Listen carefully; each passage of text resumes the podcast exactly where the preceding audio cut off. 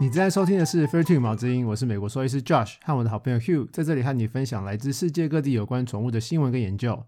新手爸妈也别担心，我们也会介绍一些狗猫饲养上大家常碰到的问题哦。你知道，除了跟猫咪说话之外，其实眼神也可以跟猫咪沟通哦。明明是纯种狗，但是长得又有点不一样，为什么呢？猫咪搬家学问大，该怎么帮他们习惯新家呢？大人冤枉啊！我不是恶霸啦，让我们来帮恶霸犬洗双冤屈吧。如果你对上面的话题有兴趣的话，就跟着我们一起听下去吧。Hello，我是美国兽医师 Josh，欢迎回来。大家好，我是 Hugh。Hi Josh，我们今天的第一则新闻是什么呢？我们今天第一则新闻是美国普渡大学二零一九年十月在公共科学图书馆期刊发布针对呃纯种狗基因的研究。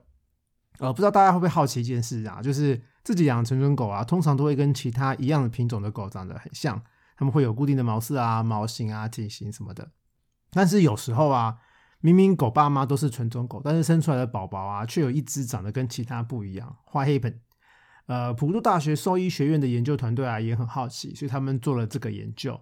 他们从美国一个还蛮有名的基因检测公司啊，调出了两百一十二个品种，将近一万两千多只纯种狗的 DNA 资料。然后啊，他们用各国育犬协会制定的纯种狗标准来做比对。然后研究员发现啊，纯种狗的基因里面啊，其实呃常常带有不被育犬协会认可长相的基因。呃，但是因为这些长相很少被表现出来，所以不被育犬协会认可，所以他们就不算是纯种狗。所以有些纯种狗啊，就是明明是纯种狗，但是长得不太一样，其实不是因为基因突变，而是因为这些品种的基因啊，其实就是带有这些特征，只是很偶尔才会表现出来的。像是呃威马犬，呃 Weimaraner，它们应该是银色短毛的狗狗，呃，但是偶尔啊会长出长毛的，或是不是银色的。这不是因为它们是混种哦，呃，这个研究发现啊，大概有四 percent 的威马犬带有长毛的基因，所以会生出长毛威马犬的几率其实偏低的，但是还是会有可能。然后，所以有些国家的育犬协会啊，他们其实其实呃不认可长毛威马犬是纯种狗的。然后啊，从育犬协会的资料上面来看啊，有十八个品种的狗狗是天生没有尾巴的，像是澳洲牧羊犬。啊，澳洲牧羊犬还有其他那些没有品种的、没有尾巴的品种的狗狗啊，虽然说它们天生上没有尾巴，呃，但是呃，生出来表现的方式啊，有可能是三种：一种就是完全没有尾巴，另外一种就是有一小节，短短一节，最后一种就是呃，尾巴里面有一个折，很像骨折一样，就是俗称的麒麟尾。然后这些研究员啊，从基因上面来看啊，其实有高达四十八个品种带有没有尾巴的基因，像是腊肠狗就是其中一个。所以，假如家里的腊肠生出没有尾巴宝宝，不要吓一跳哦，这不是它发生什么事情，而是它基因就是会这样表现。对，但是有些国家就不认可这些比较少见的基因是纯种狗。这些研究学者就说啊，他们其实不希望用这份研究去定义各个品种该长怎样，他们其实是希望各国的育犬协会啊，能够将呃基因纳入考量，来决定什么是纯种狗。所以，其实纯种狗的观念感觉比较像是古代的人有闲有钱，所以他们想要呃地位的象征吧。对，就是我的很纯正，我想要，因为我有很有钱，所以我可以请人家配出呃非常正统的狗。可是你说，其实这些犬业俱乐部他们是有定义狗什么走的狗应该要长得长长怎样吗？对，所以所有的特征都有名列出来说。它应该要有呃尖耳啊，然后尾巴要翘什么弧度啊，或者是毛要多长啊，毛要多短有。对，但因为我会觉得这样子会不会就是呃，应该要与时俱进？就是我意思是说，就是不用去挑选基因去长出一模一样的狗哦，就是呃，什么狗还是跟什么狗生，然后我们想让它生几胎还是想让它生几胎。可是我意思是说，如果呃。不要去挑选基因，就是应该说不要让它们限制长得一模一样的意思啊。哦，所以说你要把纯种狗淡化的感觉吗？对啊，对啊，对啊，就是我的想法是没有需求就没有供给，因为其实我觉得呃，就是领养代替购买嘛，就是如果我们不会有呃纯种狗的迷失的话，那就不会有这个市场去、啊、呃有这种培育的业者去。挑剔，而且你要想那些不符合期待的狗就被淘汰，很可怜啊，所以就是这样的概念而已。对，不没有呃，我个人是觉得，嗯，纯种狗毕竟还是有它的市场存在嘛，大家都很喜欢，就是马尔济斯就要长马尔济斯的样子，贵宾就是要长贵宾的样子，呃，德国狼犬就要长德国狼犬样子。但是我觉得，呃，在挑选上面，就是不要让他们出现医疗上的问题，像是呃黄金猎犬，就是不要把两只髋关节都有问题的狗配在一起，然后生出下面全部都有髋关节问题。或是短吻的狗狗鼻子已经够窄了，然后又去两只头鼻子都很窄的狗狗去生下来鼻子又更窄的宝宝，对吧？这样子问题会继续延续下去，越来越严重。我之前就有碰过沙皮狗，就是配的很差，主人就是呃繁殖场很不负责任，就是沙皮狗乱配，然后配的就是它非常非常皱，然后皱到那个眼睑都扎到眼睛了，然后眼睛都都都快瞎掉了，对我觉得这是不负责任的培育。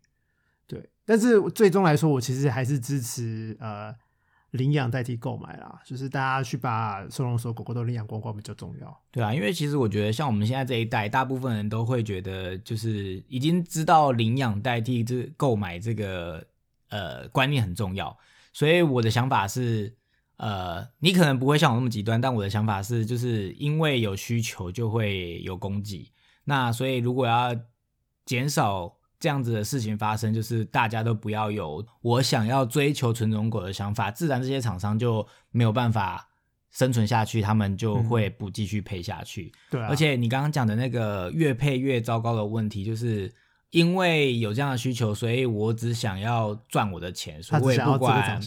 对啊，我也不管他以后会有什么医疗的问题，因为反正就是事主会负责。然后。所以他们只要长得可爱，卖得出出去就好了。事后的问题都是事后才会发现的。对啊，就是我为了要培育这样子的狗，然后制造的问题，但是我不用负责，我只要赚钱就好了。对啊，而且其实其实纯种狗的定义是随时间变动的，而且就只要人类的审美观改变，我们对纯种狗的定义就会变。所以要是大家呃都去淡化对纯种狗的既有的概念的话，那搞不好就会可以慢慢洗去他们的长相。嗯，对，就是。有大家一起要有这个概念才行，这个观念对。然后呃，其实一百年前有一本一九一五年出版的书叫做《Dogs of All Nation》，它有列出很多呃纯种狗在一百年前长的样子，然后还有照片啊、图画让大家看，像是牛头梗啊，或是又叫做斗牛呃牛头梗又叫斗牛犬呃 Bull Terrier，就是家里有贱狗里面那只狗。它的头啊，一百年前其实不是像现在是那种圆弧鸡蛋型的，它其实是比较像其他狗的长相。然后宗师犬啊，巧巧啊，它的脸原本也没有那么皱，嘴巴也比较长。宗师犬的英文名字也太可爱了吧？对啊，就巧巧巧巧，超可爱的。然后呃，八极度猎犬啊，Basset Hound，就是 Hush Puppy 里面那只狗，它的脚啊现在变得更短了，然后它身体更接近地面，然后脚也更外八了。所以这些纯种狗，它们的变化应该都是基因挑选出来的喽。对啊，就是这些育犬学会渐渐渐渐渐渐改改改，然后一百年之后就变成这样子了。嗯，对啊。那像现在呃，大家最爱的红贵宾跟马尔济斯这本书也有列出来，他们的长长相外观，然后看起来都没差太多啦。然后呃，体型的标准跟现在也差不多。然后这些品种定义，搞不好一百年后，二一一五年再出一版，搞不好就又跟现在不一样了。嗯，所以其实这个是远古时候大家就已经有这个想要基因优良的概念了。对啊，对啊，对。最后，最后，其实我们还是推广领养代替购买。那如果你对纯种狗有什么想法，就是我们刚刚讨论的呃内容，就是你有没有觉得基因筛选 O 不 OK 啊？那以及你对呃。纯种狗的想法都可以在留言给我们，让我们知道，我们之后也可以再继续跟大家分享这样子的概念。那今天第二条新闻是什么呢？第二个新闻来自英国的萨瑟克斯大学，二零二零年十月在英国科学报告期刊发布的研究，他们发现啊，看猫咪的时候啊，缓慢的眨眼可以让猫咪对你更放下防心。呃，这个动作呢，跟我们的微笑有一样的作用。呃，不知道养猫大家有没有注意到，猫咪在看你的时候啊，好像会看到你的灵魂深处。然后大家应该也有注意到，他们会对我们眨眼，然后搞不好大家都会眨回去。然后研究发现啊，这个现象啊，其实不是大家想象出来的，是真的。我跟你讲，我为什么会觉得猫很恐怖，就是我觉得它看人都好像看到你的内心里面去。，对，就是他们的眼睛很有灵魂，是这个意思吗？就是我觉得会怕怕，就是让人家有畏惧的感觉。这就是后来哦，后来我已经好了，可是小时候就是觉得猫我妈很恐怖我都会觉得是因为他们眼睛的关系。就是嗯我妈也很怕被猫看，她觉对得猫好所以我恐怖我。们今天就要跟你讲为什么了吗？对，就我们我们要讲猫咪的眨眼这些动作。对，那个这个研究团队啊，他让一群猫咪跟主人呃互动眨眼，然后啊再找另外一群猫咪跟呃一位研究员互动，然后这些猫咪不认识这个研究员。然后这个研究员啊，对一半的猫咪缓慢的眨眼，然后对剩下的另外一半猫咪啊，这个研究员则是面无表情的呃看着这个猫，但是不对眼，就是为什看向的方向么为什么不对眼？呃，因为有些猫咪会觉得看对眼啊，然后没有表情是挑衅的动作，所以人类跟它看对眼，它会觉得是挑衅。有些猫咪会这样觉得，是哦它就觉得你在互瞪它，它就会难怪我以前都不敢看猫，你就是要是要心情愉悦的看着它，不能瞪它。就是要先它觉得你是友对你是善的友善的，对我们才可以看它。对，没错没错。好，然后这些研究团队啊他们就发现啊，呃，主人对猫咪缓慢的眨眼的话，猫咪会回礼的，它们也会对主人缓慢的眨眼。然后不认识的人对猫咪做一样的动作，猫咪也会回礼。然后，然后回礼之后哦，猫咪会主动接近它，然后闻闻它的手。但是，假如呃这个研究员啊，这个不认识的人啊，没有跟他们眨眼的话，他们就不会接近这些人，就就就不会有友善的回礼。对啊，所以这个动作其实可以加深，就是缓慢眨眼，可以加深你跟你家猫咪的感情。然后，所以在家里啊，你除了跟猫咪说话、喵喵叫之外啊，你眼睛也可以，你知道很有戏跟它互动一下。然后在外面啊，如果呃有不认识的猫咪啊，话也可以用这个动作，它更快的熟悉你。然后出去玩碰到野猫啊，或者在朋友家有呃警觉性比较高的猫，大家都可以试试看，搞不好他们就比较可以放下放心。所以其实这个研究没有告诉我们为什么缓慢的眨眼会让猫咪觉得对你友善呢？没有，他只是说这个动作可以有这个结果。那缓慢要多缓慢？就是我要用三秒钟把眼睛眨起来对对对对，就是这假的。对啊，就是很慢很慢的把眼睛眯眯眯眯眯起来，然后眯到闭起来，然后再很慢很慢很慢很慢很慢慢张开张开张开张开，就大概所以你是三五认真的秒。对，我是认真的啊、就是很慢的把眼睛闭起来，微眯微眯，然后闭起来，然后再很慢很慢很慢很慢很慢地张开来张开来，然后张开到全开。所以这研究里面真的有讲要怎么样缓慢的眨眼，有啊，对啊，这个录影这个这个影片是有照片，然后有录影的，就是可是这样很蠢哎、就你跑到人家家，然后看到那猫咪，你必须先不要看它，然后一一看到它的时候要这样缓慢缓慢缓慢缓慢慢，用对三秒把眼睛眨起来，再把它眼睛打开，这样不是很好笑吗？对啊，但是为了猫我愿意啊！我这个这个这个研究其实之前有类似过的研究，所以我之前就有看过相相关的报告。那之前的是什么？之前的我忘了，但是我我其实很久以前我就会对来医院的猫做这件事情，我就会看着它，然后很慢的眨眼，跟它互瞪一下，然后缓慢的眨眼，然后再睁开来。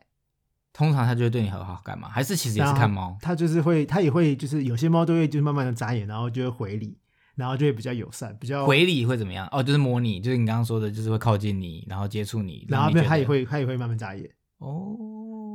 对，我试我个人试过了，然后是真的还没有用。会不会是因为它把你当做猫了？因为猫喜欢缓慢的眨眼，所以当你缓慢的眨眼的时候，它就觉得你也是一只猫，所以我就可以它应该不是把我当成猫，应该只是把我当成好人，它只觉得我是好人。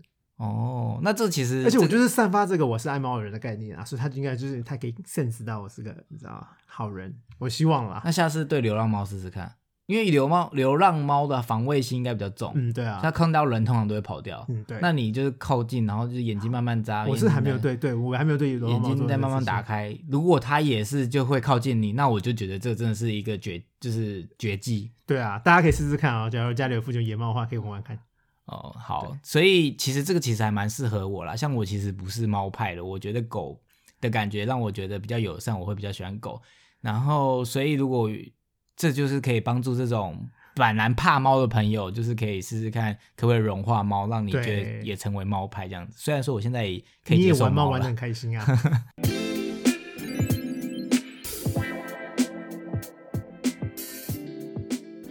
接下来就进入我们的第二阶段，我们的问题时间啦、今天你要跟大家说什么样的解答呢？呃，我们今天要讨论猫咪搬家。呃，搬新家啊，对我们来说啊，很开心嘛，有期待。但是猫咪的个性比较容易紧张，所以心情会跟主人大大的不同。所以呢，要如何让猫咪适应新家呢？要分好几点来看。首先呢，要先增加猫咪的辨识度，免得它们在搬运过程啊、搬家过程中跑掉。或是在新家待没几天又落跑了。所以啊，一定要打晶片，然后要做宠物登记。然后在国外的朋友啊，也可以事先跟宠物登记的公司说新家的地址，以防万一。然后呃，也记得要帮猫咪带项圈，然后项圈上面要写主人的联络方式。然后在旧家打包的时候啊，不要一片混乱，尽量有秩序的打包。猫咪的心你知道比较纤细，所以家具啊、抓抓板啊、呃，它们的食物啊、水啊被移动的话，它们都知道。它们的东西也尽量要整理在同一箱。到新家的时候啊，才不会这个找不到，那个不找，那个找不到。到新家之后啊，不要立刻把猫咪放出来，先把它们留在提笼里面，先整理好一个房间，然后在这个房间放旧家的东西，像是他们熟悉的家具啦、玩具啦、用品啦、猫砂盆，然后可以撒一些猫草。好了之后，让他们出来，然后出来的方法是把梯笼的门打开，不要倒他们出来，就让他们自己走出来就好了。然后笼子也不要急着收，笼子的门也不要关。然后放一些水啊，跟一些它最爱的食物让它吃。这个房间一定要保持安静，让猫猫先熟悉这个房间。未来几天啊，呃，可以先让他留在这边，先不要让他到处乱晃，让他习惯一个房间啊，比认识一整间房子比较还要容易。而且新家这个时候啊，一定很混乱，所以让他出来压力一定会更大啊。另外啊，在整理的时候啊，要仔细观察没有危险的地方，或是可以乱转的地方，像是墙角啦、衣橱的缝隙啦、柜子啦有没有洞。门跟窗是不是关得紧？像我舅家有一个 L 型的系统，那个厨房系统柜，在转角的最上方啊，其实有一个小洞的。设计师当初可能是觉得我们放不到东西，所以就不填满，所以有个洞。殊不知就被猫咪利用，猫猫咪就会钻进去。所以我有一条吐司啊，被吃了四分之一吧，而且它每一片都咬哦，它不是咬一边而已哦，所以我整片吐司都不能吃。所以你比较气的是吐司被吃掉？对啊，不是它钻到洞里面。这这都是，而且他吃的不止吐司，还有我的那个什么高蛋白也被喝，也被咬破，然后被舔了好几口。你是一次就发现，还是被吃了好几次才发现？是因为那边有洞？是被吃了好几次才发现的，都不知道他到底怎么进去的。而且我们以为他会开门，后来把门锁起来了。我们是用那种防婴儿开的那个防婴儿锁，哦，对。然后后来装了之后才发现，哦，糟糕，他原来他不是开门进去，他只是从上面洞钻进去的。然后啊，在搬新家这段时间，要多多陪陪他们，让他们安心。这段时间你尽量不要让工人来这个地方施工。你要么就是带猫咪来之前就施工完，要么就是等猫咪适应久一点再来施工。这段时间呢，他们也可能会食欲不太好，所以一天可以多喂一餐两餐。我真的觉得就是猫真的是很难搞哎，不会啦，真的，因为养猫人就愿意，我也愿意，所以才会叫猫奴啊。对，这么搞刚，我为了搬家，我还要，我都已经忙翻了，我还要去注意你的心情，然后我还要先，它是家里的一份子啊，一定要的啊。可是狗就不用啊，狗就随便吧。对，狗就是随便。所以就是真的大拉拉的人不适合养猫哎。不会啊，我也有很大拉拉，我也觉得我。可是你要心思细密到就是不能做这个，不能做那个，然后让它会惊吓。所以就真的是，我觉得是要纤细的人。难怪哎，也不能这样讲，养猫是女生比较多吗？没有啊，其实都有，对不对？对啊，都有啊。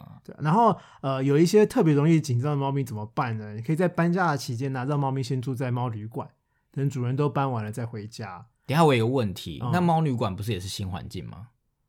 对啊，可是猫旅馆不会是一团混乱的啊，而且猫旅馆就是很知道怎么对付应付这些猫，会把它放得很安静啊，很舒服啊，撒猫草啦，然后有些猫旅馆会放影片让他们看啊，会有虫鸣鸟叫啊，认真有虫鸣鸟叫，那啾啾啾啾啾，就给他们放松心情。猫会看影片？会啊，我之前在医院就是呃猫房是会放放影片的，就是在检查手术之前是让他们看影片放松心情的。所以你可以选择猫旅馆，或是把家自自己家变成新家变成猫旅馆。对啊，就是那个房间把它变成一个猫旅馆的概念，让他们完全放松。好，对。然后有些人呢，就是新家可能有院子，或者是大家可能会想要带猫咪去新家附近公园走走，要怎么做呢？呃，首先猫咪是很有领域的概念的，所以他们可能会呃不喜欢新家的环境，然后就跑回旧家了。所以前面两三个礼拜先不要让它出去，让它待在新家，适应新家为主。之后嘞，头几次出去啊，主人一定要陪着，而且一定要用牵绳。然后之后他出去啊，一定要好好看着，然后镜片一定要有，免得他跑回旧家。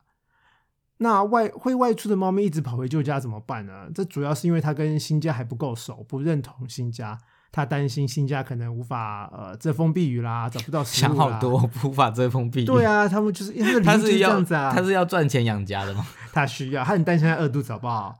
就是他因为就是你知道无法带无法遮风避雨，找不到食物时，它就跑回旧家了。哦所以这些猫咪啊，可能会需要多好几个礼拜或者好几个月才能习惯新家。然后有一些小方法可以让它们更快的熟悉新家。哎，就是前面几只呢，放它出去之前啊，你可以先让它饿个半天，然后出去只让他待个半个小时，不要太久。然后一回来就立刻放饭给他吃，让他知道哦，新家好好，我一回来就有饭吃。对，然后前面一两个月啊，一天让他出去一次就好了，也不要太久，半小时就好了。然后也要跟旧家的邻居说好，只要看到他回去，不要喂他，也不要摸摸他，赶快联络你就好了。等一下，所以是有主人是会把猫放出去外面，会啊，他们真的会自己回来？会啊，是哦，对啊，我以为只有狗会耶，没有狗才没有嘞，狗不是会自己出去自己回来吗？不会，狗他们都会找到家狗就对，狗不行这样子。在国外，猫咪会做 indoor 或是 outdoor，或是 indoor outdoor 一半一半。对，像我有客人的狗，就是然后客人的猫，客人的猫，他们就是 outdoor cat，就是放饭的时候他们就会回来吃饭，然后睡觉在家里睡觉，可是白天是在外面乱晃的。就是不是在家里的庭院，是整个真的在外面。对，就是啊，我无法想象哎，而且我在台湾也很少看到有人遛猫啊，大概也一年只会看到一次吧，有啦，真的很少，大部分是遛对，狗就是通常都是遛狗比较多，遛猫比较少。台湾好像比较会把猫就是养在家里面，不会出去的那种。对比较不少，比较比较少，比较不少所以其实猫也是可以遛的，它也是可以在户外生，呃，应该说它本质在户外生存，但是你也可以把它放在户外，它是会回来的。对，但是我在外面看到的猫，通常都是有牵绳的啦，牵个胸背带。哦，对啊，好偶尔去公园也会看到遛猫的人。对。哦，然后另外一点就是啊，假如你的前屋主啊是有养宠物的话，那新家一定要好好大大的清洁一番再搬过去，因为假如这些这个房子里面啊有不习惯动物的味道啊，只会让猫咪更难适应这里。所以真的是非常难搞的动物啊。哪会？我觉得猫咪可爱，好不好？为了猫我愿意，嗯，好，你就是猫奴。我是。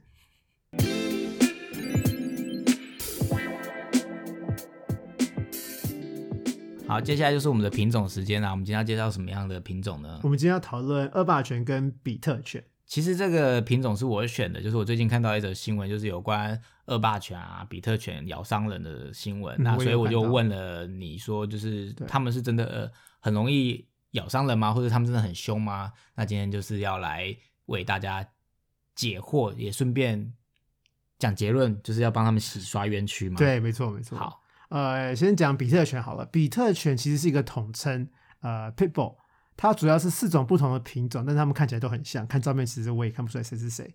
它是哪四种呢？第一个是美国比特斗牛梗 （American Pitbull Terrier），第二个是美国斯塔福郡斗牛梗 （American Staffordshire Terrier），第三个是美国斗牛梗 （American Bulldog），第四个是英国斯塔福郡斗牛梗 （Staffordshire Bull Terrier）。这四个人合起来就是比特犬 （Pitbull）。呃，他们的历史呢，这一系列的狗狗的源头都是一样的，是古英国斗牛梗，就是 Old English Bulldog，呃，都是用它混出来的。这个狗狗啊，在一八叉叉年以前啊，就十九世纪以前啊，呃，都是用来斗牛的，是以前的娱性节目。牛跟狗彼此厮杀啊，有时候啊，这个狗狗也会被拿来斗熊，或是彼此相斗。有繁殖人啊，就将这个古英国斗牛梗啊，跟其他狗种去混，来增加它的速度啊，来增加它的攻击力啊，增加它的咬合力什么的，所以出现了不同的狗种。在一八三五年啊，英国通过了防止动物虐待法案，所以那时候开始啊，就禁止了斗牛啊、斗熊的行为。英雄无用武之地嘛，他们渐渐就变成呃，从工作犬变成了宠物。然后其实啊，古英国斗牛梗啊，在现在其实已经没有了，他们绝种了。但是它的混血子孙们留下来了，就是刚刚说那些比特犬们。然后这些狗，因为它们很早以前是被拿来斗斗犬、斗熊、斗狗用的嘛，所以要尽早让这些狗狗跟其他狗狗还有其他人接触，要多多的正面假赏他们。每次有新狗狗跟他们玩啊，有陌生人靠近啊，都要给它零食吃，然后也要你知道大声的称赞他们。另外啊，他们的毛啊短短的、刺刺的，所以偶尔会有人对他们的毛过敏啊，我就会对部分的比特犬过敏，就一摸我整个手就会变红，然后很痒，很像毛毛虫的概念，对，很扎，超扎的。了解。然后呃，比特犬的常见健康问题是它们比较容易过敏，它们容易皮肤过敏，会皮肤发炎，然后也容易肠胃道过敏。所以它不只会让别人过敏，会自己对自己过敏。它们自己应该不是对自己过敏，它是对这个世界过敏。对，然后自主可能会常常注意到，就是它们很容易痒，很爱抓痒，然后呃也很爱舔脚趾头，舔得红彤彤的、肿肿的，有时候会舔到破皮啊、发炎。然后另外肠胃道过敏啊，所以他们容易上吐下泻或是拉软便。那他们会对什么过敏呢？都有可能，有可能是食物，有可能是环境中的东西，所以要做过敏原测试才知道它对什么过敏。我之前有看过很多只狗狗都是对人过敏，就是对人的血血、人皮、人掉下来的血血，对人的皮屑过敏，对，所以很可怜，所以他们就不能被人养，或是要吃药。呃，如果是对食物过敏的话、啊，他们就要吃低敏的食物，然后通常都要试一段时间才能找得到适合他们吃的食物。狗狗通常都是对蛋白质过敏，就是肉的来源，所以要研究一下它到底是对牛啊、羊啊、鸡啊、猪啊还是什么的过敏，然后才能知道它要吃什么。所以是养这种狗很容易遇到过敏的现象哦，嗯，对啊，那蛮麻烦的耶。其实，就对啊，这是他们如果它就是刚好养到有过敏的，其实照顾上是不是太容易的耶？对啊，就是有一些没感。对，然后我们现在来讲恶霸犬。恶霸犬是 American Bully。American Bully 呢，也是用刚刚说那个 Pitbull Terrier 混出来的犬。它的特征就是它比比特犬更粗壮，更有肌肉感，然后头也比较大，鼻子也比比特犬短一点点，但是不能太短。然后它外表看起来凶神恶煞的，但是其实很可爱。然后它其实不是公认的一个纯种品种，大部分的呃非盈利的育犬协会啊，就是我刚刚提的那些 Kennel Club 犬业俱乐部都是不认证这个品种的。然后目前只有以盈利为目的的育犬协会才会认证这个品种，就是为了赚钱的育犬协会才会认证这个品种。然后因为它长相的关系啊，还蛮多人爱的。然后健康问题跟刚刚讲的 People 一样，都是皮肤比较容易有问题。因为它是金刚芭比，它长得很健壮，可是却很可爱，对啊，它超 muscle 的，我也觉得它好可爱、啊，好妙哦。所以其实这两种狗就是并没有真的很凶，是这个意思吗？没有啊，没有很凶。我看我不我他们并没有真的很凶，对，因为我我看过很多呃比特犬嘛，大部分都非常非常可爱，非常非常乖。好，为什么我会讨论这个议题？其实就是因为，就是从去年开始，好像就是常常会有见到比特犬伤人的新闻，以及我最近看到的其实是恶霸犬。那就是其实农委会在去年九月的时候就有公告，预定要修正，就是禁止饲养或输入输出的共动物，就是包含比特犬在内及其混血犬只等具攻击性的大型犬列入禁止饲养或进口名单，就是包含了六种，就是其实好像是为了比特犬而 修正的这个。那所以我们今天就是要来讨论说，你觉得该不该养，或是该不该禁？就是禁这个是有意义的吗？呃，整个比特犬这个犬种，就是刚刚说那个古英国斗牛犬混出来这些混种子孙们，他们最古老的品种其实是拿来斗牛斗犬用的，所以在两百年前他们是真的蛮凶的。就我不知道那时候是不是真的蛮凶，但是那时候就被用来做这个既然它可以斗应该就是比较凶的东的对品种。对，在对在那个娱性节目上，他们一定要凶才会，你知道，才有人看，才有人要赌钱嘛。然后这个娱性节目在英国已经被禁止了两百多年了嘛。然后后来在繁殖这个品种上面啊，他们其实都会尽量挑没有打架个性的来生。但是有打架基因在的，其实已经是非常少数了。会凶的其实已经非常少数了。所以我觉得应该要把这些狗狗用个体上面来看，而不是用一个品种来看。不应该说，其实不应该一样的船基因，就是也有好人跟坏人，就是也有比较凶跟比较不凶的，不是说呃叫这个品种的都很凶这样子。对啊，没错，没错。像我看到的，我个人的经验就是，呃，吉娃娃啦还比较凶。吉娃娃，我看了十只吉娃娃，有九只想把我咬死。想要把它咬死这么严重。对啊，柴犬也是啊，十只里面有五只一样想把我咬死。就其实明明其他品种也是会咬人啊，也会有咬伤人的案例，可是就是因为它可能长得比较凶，或者它曾经它被当成斗牛或者斗狗的品种，然后就是或者是俗称呃被比较凶的犬只或大型犬只，它就会被呃就是新闻就是可能会夸张，应该它就是放大放大，就是这个它就是会咬人，他们会挑有话题性的。大家就是要禁止去饲养或者是不要养它，然后在路上就有可能会被它咬伤，就是好像被恐吓的感觉。对啊，而且明明其他品种狗也会咬人，也会咬其他狗，也有伤人的案例，但是都比较不会被大肆报道。只有这种你知道特殊品种才会一直狂上新闻。所以你个人经验，其实最凶的狗是什么？就是或者是常常会想要咬你的狗是什么？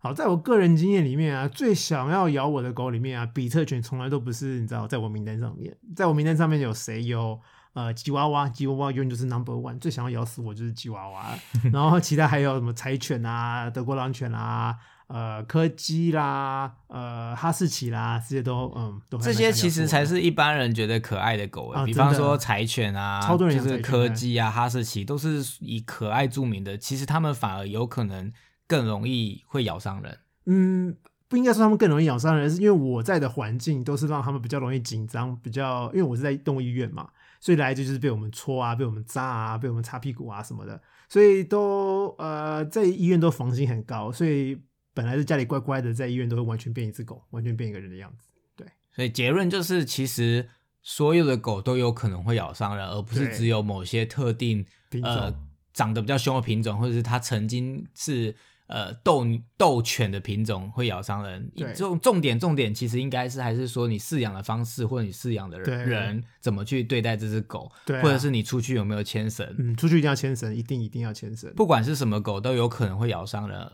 对而不是为某些品种呃挂上一个污名这样子。对，而且我要讲个题外话，就是你呃帮狗狗牵绳，其实不是保护你的狗，呃不去咬伤别人，而是有时候你怕别人的狗突然冲过来咬你的狗，你有时间可以拉开你自己的狗狗，保护你自己的狗狗，避免车祸的发生。避免车祸啊或避免被别的别的没有的车祸是指狗跟狗相撞。哦，对对对对对，没错没错，对，那今天的节目就到这里啦。如果喜欢我们的节目，记得订阅毛之音，在你收听的平台留下评价。如果你有任何的问题，也欢迎到我们的粉丝专业 IG 搜寻毛之音留言，我们会挑选适合的话题，在之后的 Q&A 时间为大家解说。我们下次见，拜拜。拜拜。